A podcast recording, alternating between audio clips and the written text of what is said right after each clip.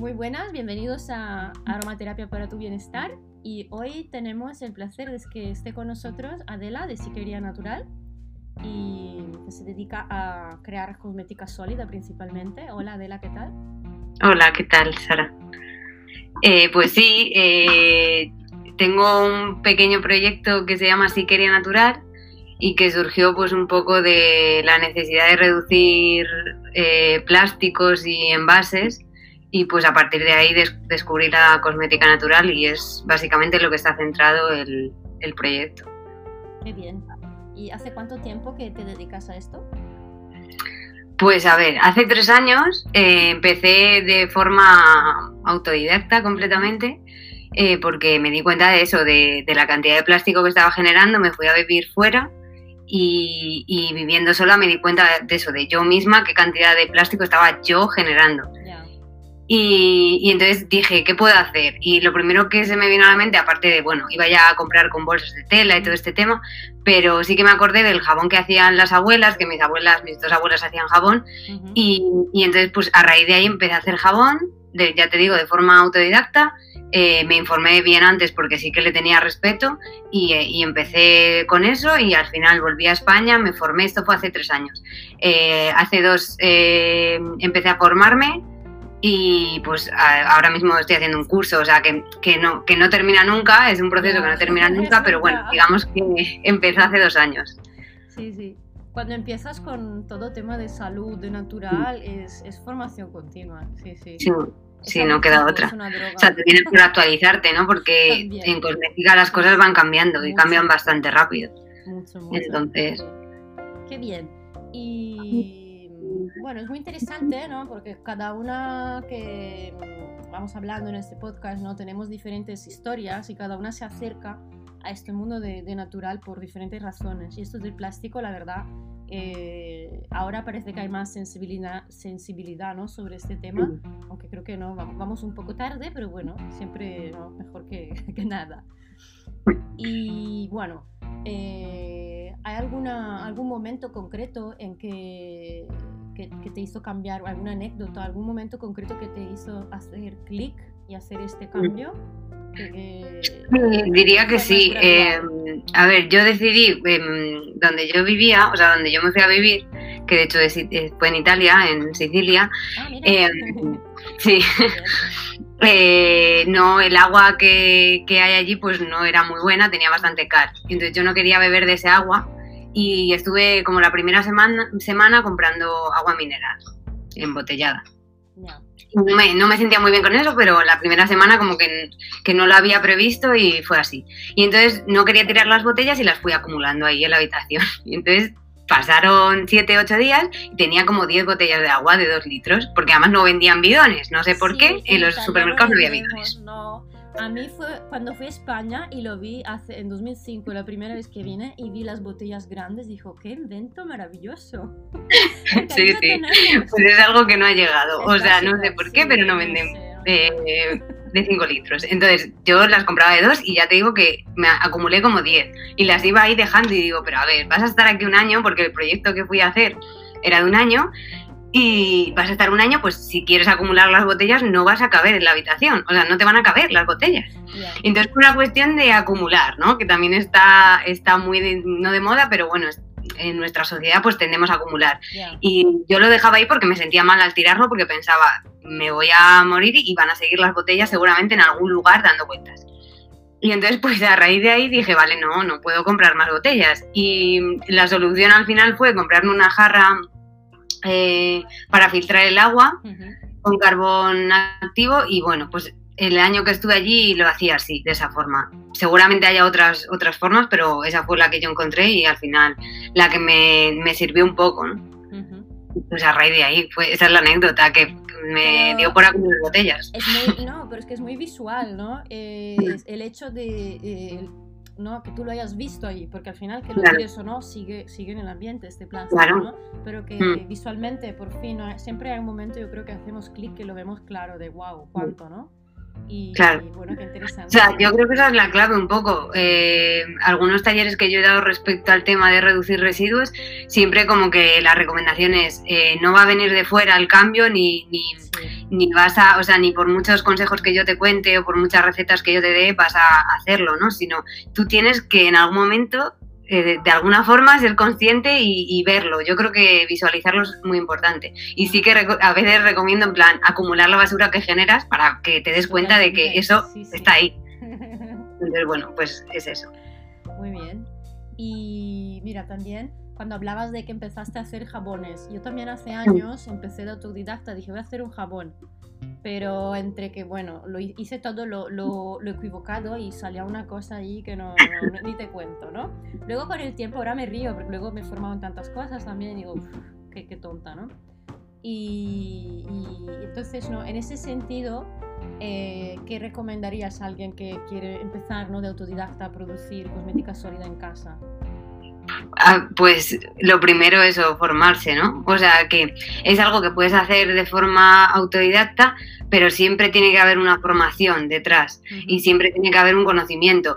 Y pues, al principio igual le empiezas a probar cosas más sencillas en casa sin, tener un conocimiento muy grande, pero sí que si quieres producir y si quieres hacerlo realmente bien, ¿no? Y que te beneficie, pues creo que es necesario formarse y obviamente hay muchos sitios, o sea, no, no hay un solo sitio al que puedas acudir a ello, pero hay bastantes sitios ahora donde puedes formarte, incluso, vamos, de manera autodidacta no creo que sea imposible, te va a costar más, te va a costar más tiempo, pero se puede hacer también. Claro, pero... sí, puede, autodidacta siempre hay errores como estos, ¿no? Que pueden pasar, pero bueno, lo bueno de las redes hoy en día también que, que ah, puedes encontrar, ¿no? Personas eh, referentes, ¿no? Y, de ahí poder, poder ver ¿no? que, es fiable, que no, ir haciendo. Eso es un poco lo más difícil, ¿no? Porque en redes sociales al final hay mucha información y es difícil al principio saber qué, es, qué información está bien y cuál no. O a lo mejor no es de forma intencionada, pero hay cosas que, que, no están bien. Entonces, bueno, eso es lo más complicado, pero una vez que empiezas yo creo que es fácil darse cuenta, ¿no? Y, ver dónde está lo que, o sea, sobre todo, mira, yo al final con la cosmética, eh, cuando estudiaba bachillerato sí que hacía química y estudié ciencias, pero mi carrera no tiene nada que ver con eso, lo que yo he estudiado en la universidad. Y ahora me he vuelto a poner a estudiar química porque más que nada para yo entenderlo. O sea, no creo que todo el mundo que haga cosmética tenga que saber química, pero sí que ayuda y sí que te ayuda a entenderlo. Yo, yo, bueno, yo también hago talleres y eso, me he formado, pero sí que, por ejemplo, yo soy de letra y hice muy poca química en su época, mm. lo mismo, lo cero y fatal. Y sí que noto que, que, que voy haciendo y todo, pero sí, es verdad cuando llegas a un nivel que, que, mm. quieres más o entender mejor ¿no? las fórmulas y eso es verdad que ayuda. Porque también yo creo, ah, lo que yo veo cuando nos acercamos a hacer cosmética casera y autoproducción, ¿no? Hay un poco el misconcepto de, ¿no? de que, ah, bueno, como es natural, ¿no? No, no puedo hacerlo mal y, y, no deja de ser química, ¿no? O como... Mm. Eh, o sea, podemos tener tóxicos también en, en, cosas naturales, ¿no? Sí, está claro. o sea, es una cuestión de la dosis y con los aceites esenciales que tú hablas mucho en los podcasts, pues el ejemplo claro y el ejemplo que, que yo creo que Mm, o sea, todo el mundo, bueno, no todo el mundo, pero mucha gente usa aceites esenciales, aunque no se, aunque no sean cosmetólogos aunque no elaboren cosmética, pero hay mucha gente que usa aceites esenciales. Y la dosis es como la clave al final, porque te puede irritar un aceite esencial, por muy natural que sea, porque aunque venga de, la cáscara de un limón, o sea, me da igual.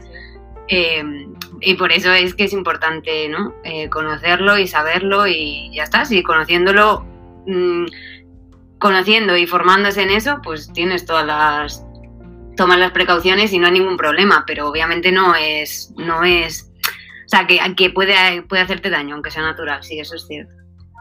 Muy bien. Y bueno, eh, tu especialidad al fin, ahora no es la cosmética sólida, ¿no? Aunque me contabas que ya haces de todo, ¿no? Cuando llegas a esos niveles uno ya en casa hace todo, pero bueno, llega que uno al final expone, ¿no? al exterior un proyecto, ¿no? Su joya. Y creo que la tuya no es la cosmética sólida.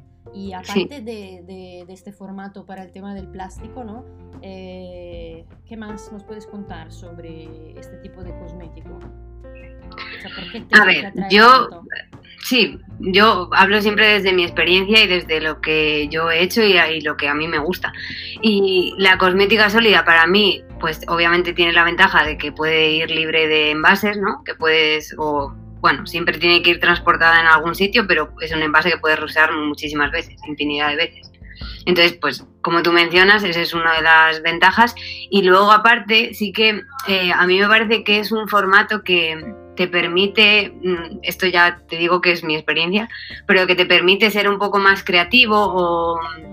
Eh, no sé, a mí me gusta mucho porque al final es algo, muchas veces eh, hay cosas sólidas que puedes manipular con las manos y el contacto que tienes tú de, no usar una herramienta o de no usar una cuchara o un batidor o lo que sea, de hacerlo con las manos, pues es muy guay. Y en, los, y en algunos talleres que yo he hecho es una de las cosas más chulas, ¿no? El poder tocarlo con las manos y el poder en las texturas y todo eso, pues es muy guay. A mí me gusta mucho. Y eso, o sea, es que a mí eh, me, tiene un toque creativo, ¿no? o a mí me parece que tiene un toque muy creativo, que seguramente en la cosmética en general también puede, puede haberlo, ¿no? pero, en la sólida lo veo más claro, no sé. Bueno, claro, porque el hacer con las manos hoy en día, ¿no? La mm. mayoría, a no ser que de verdad te dedicas a algo muy, muy manual, ¿no? No, no tenemos tanto, mm. tanto este contacto con nuestras manos, ¿no? Entonces, es verdad que cuando te vuelves a hacer algo así, tú creando con las manos diferente que ponerte con una batidora y medir, ¿no? Es, es, no sé, como más tuyo. También la carga energética, yo creo, de cariño, de amor que le pones en este champú, en este jabón que haces, luego no lo disfrutas diferente. Total. es curioso eso, en los talleres, en algunos talleres, pues cuando hacíamos champú sólido, que es una de las cosas que más he hecho, eh, eh, la gente, claro, cada uno le salía de una forma, no, no, eran iguales, era cada uno, pues, y uno le quería dar una forma eh, cuadrada y otro redonda, pues vale, pues, y, o sea, como que es muy personal también, ¿no? Al final. Entonces es, muy chulo, esa parte es muy bonita de la cosmética sólida. Qué bien. Ahora que hablabas de champús, eh, yo a veces me encuentro eh, mucha gente que dice, ah, yo he probado pasarme el champú sólido, pero para mi pelo no va bien, no sé qué, no sé cuánto. Eh, bueno, yo, yo no soy tan experta de champú sólido, soy muy básica, pero mm, claro, yo creo a veces que se trata más bien de encontrar la fórmula ¿no? que es para cada persona, ¿no? A ver, es que también hay un problema con el champú. Bueno, un problema no es un problema, es una cuestión de conceptos y una cuestión de marketing. Y es que hay veces que el champú sólido, como es un, al final es una barra, es una, pastilla de jabón, de jabón, que no es jabón, eh, muchas veces eh, dice champú sólido y ya está, y no miramos nada más, simplemente nos, nos, venden una pastilla y ya. Pero hay veces que nos venden como champú sólido una cosa que en realidad es un jabón esto me ha pasado muchísimo y creo que es como lo típico que te pasa al principio, eh, que es que te venden jabón cuando, o sea, te venden un con el nombre de champú sólido un jabón y eso no está hecho para el pelo, un jabón es para el cuerpo y para lavar y para lavarse las manos, pero nos lo venden así pues porque, por eso, por marketing yo creo. Y, entonces es una de las cosas que yo me he encontrado de, ay, es que no me va bien y me deja el pelo, no, o sea, como normalmente esos, ese tipo de champús, que son jabones en realidad, te dejan el pelo como grasoso y apelmazado.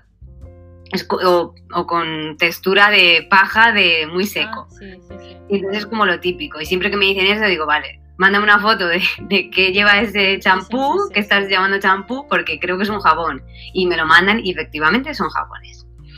Y entonces, pues ese es el primer, el primer problema. Y luego hay gente que usa champú sólido, que es realmente un champú, ¿no? Que es un limpiador para el cabello, pero no le va bien por algún motivo. Entonces yo creo que eh, sí que es, es, raro que te pase eso, que a lo mejor lo notas que está un poquito más, que se te engrasa más o lo que sea, pero al final también es dar con el que a ti te va bien. Y hay un montón de tipos, y es que o sea, se pueden formular pues para cada tipo de persona, vamos. O sea, entonces al final es dar, primero, asegurarte que no es un jabón lo que estás usando y luego eh, saber si estás, si el que estás usando te va bien a ti. Sí, sí, es verdad. Ahora cuando hablabas se, me ocurrió también, em, creo que a veces, es mi percepción, a ver si tú también lo compartes. Eh, tenemos, hay imagen de a las, la gente que no se dedica a cosmética natural, ¿no? que dice, bueno, quiero algo más natural y sostenible, igual compra un cosmético sólido en automático pensando que la formulación es más natural. Pero yo veo, sobre todo ahora, cada vez hay más marcas que van hacia ese formato como que está de moda, porque hace como piel, como es atractivo ah, para, para personas más conscientes ¿no? del tema de plástico y todo, pero es verdad que luego cuando miras los ingredientes, ¿no? igual ves tensioactivos ahí muy agresivos, como el mismo champú líquido del súper, ¿no? Sí. Y claro, entonces no sé si tú también lo ves. Sí, es, otra de las cosas. concepción de cómo es sólido es natural. Claro, eh, exactamente. O sea, ahora está de moda lo sólido y obviamente todo lo sólido no es natural.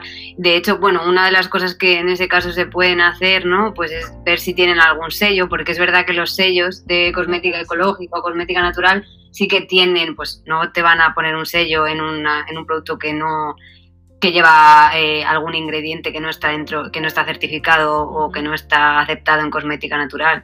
Entonces, ese, podría ser una forma, porque a veces no es fácil tampoco saber qué ingredientes son buenos o no. Entonces, ahí es para la gente de a pie y gente que no, que no usa la nomenclatura. Es complicado, es que es complicado, es, es un tema lo de la nomenclatura también y de saber qué ingredientes son aptos, cuáles no. Pero bueno, podría ser esa opción, ¿no? Que tengan un champú que sea demasiado irritante. Mm. Eh, aunque sea sólido, que es que puede ser. sí, pero hay mucha misconcepción a veces de esto, ¿no? Mm, sí. ¿no? Como la apariencia, ¿no? Sí. Es como más gris, es como green marketing. Totalmente. Y claro, volviendo al tema eso de champú, ¿no? Creo que tú también compartes mi, mi, idea también de la cosmética natural. Bueno, yo soy más de autoproducción, me gusta mucho educar a la gente a que prueben a, aprender a hacerse sus cosméticos, pero básicos, ¿sí? Que sea sencillo, soy muy práctica, soy muy de pocos ingredientes. Pero para mí el concepto es que, claro, cuando yo empecé miraba todos los ingredientes de sellos, no sellos, de cosas, y es como, para mí era muy agotador ¿no? De, tener que entender. Eh, y aún ahora sí, ahora que tengo más conocimiento, a veces me, me, agobio, ¿no? De tantos nombres. Mm. Y no sé, para mí, por ejemplo, mi, mi moto, mi, mi, lema es más. Eh, prefiero dedicarle energía, ¿no? A aprender los ingredientes, a aprender a formarme en cosmética natural, eh, en lo que sí quiero, ¿no? En mis cosméticos, que estar ahí mm, leyendo, mirando cada dos por tres que, cosas de químicos tóxicos. No sé si me explico. Mm. Sí, sí, sí, completamente. O sea, yo creo que también eh, en mi proyecto en concreto, por ejemplo, em, yo siempre intento, o sea, más allá de mostrar lo que hago, ¿no? Y de enseñar, pues, qué cosas estoy haciendo en ese momento, qué formulaciones estoy pensando, eh, hay una parte de divulgación, entre comillas, ¿no? De explicar, pues, algunos ingredientes que no son demasiado conocidos. Hace poco hice uno sobre alcoholes grasos, como desmitificar un poco algunas cosas y en ese sentido, pues eso, dar las herramientas a la gente de, mm, pues es que casi mejor que en vez de que te cuenten qué cosas lleva lo que estás usando, pues conócelo, ¿no? O sea, mejor que hay mejor que conocerlo y saber lo que es. y encontrártelo y decir, ah, pues sí, esto sé lo que es. Exacto, y ya está, ¿no? Entonces... Perdón. No, no, dime, dime. No, que ahora sí que eh, como que sí que estoy encaminando un poco el proyecto hacia eso, hacia la divulgación un poco más, o bueno, o explicar o dar herramientas para que la gente pueda hacer cosas en casa o entender simplemente qué cosas llevan los champús o los cosméticos que usan. Sí que lo estoy enfocando un poco más ahí porque me interesa bastante eso, la idea de la cosmética natural como o de cualquier actividad que hagamos como un camino hacia ser más autosuficientes y poder, eh, pues eso, no depender de lo que nos digan, sino pues saber bien qué cosas, qué cosas están ahí presentes o qué me estoy echando en la piel. Mm. Claro, para personas que igual no son tan, no le gusta tanto, no tiene tanto tiempo para hacerse, claro, a veces, ¿no? Eh, lo de mirar sellos es interesante, ¿no? Pero también, ¿no? Hay todo el mundo de pequeños proyectos pequeños como el tuyo, ¿no? También ahora vendes, ¿no?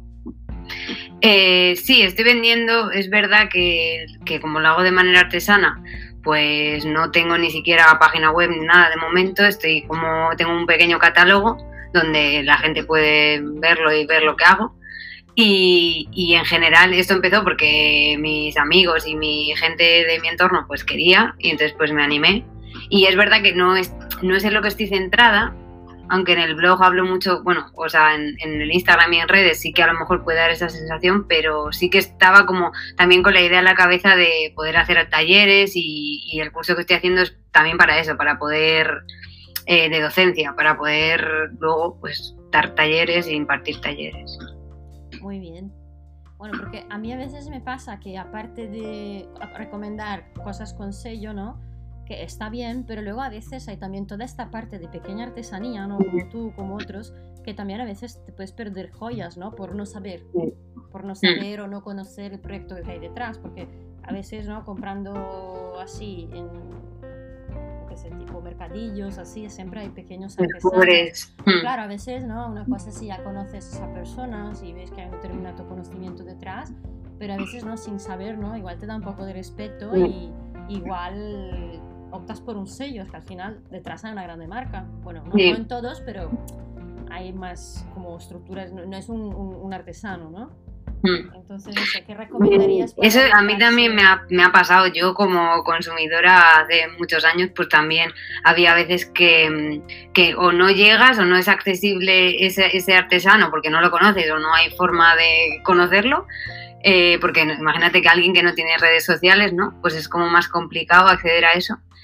Eh, y entonces por, por, no poder acceder a ello te quedas sin o por miedo o por lo que sea. Entonces sí que es verdad que las redes sociales están sirviendo mucho para eso y yo en, en, Instagram, que es donde más activa estoy, estoy viendo un montón de artesanas, es que pero muchísimas y además que nos escribimos entre nosotras y que es que hay mucha gente haciendo lo mismo, que para nada es, es malo, es negativo, a mí me encanta verlo porque al final yo prefiero vender a gente de, de aquí cerca de Madrid si puede ser.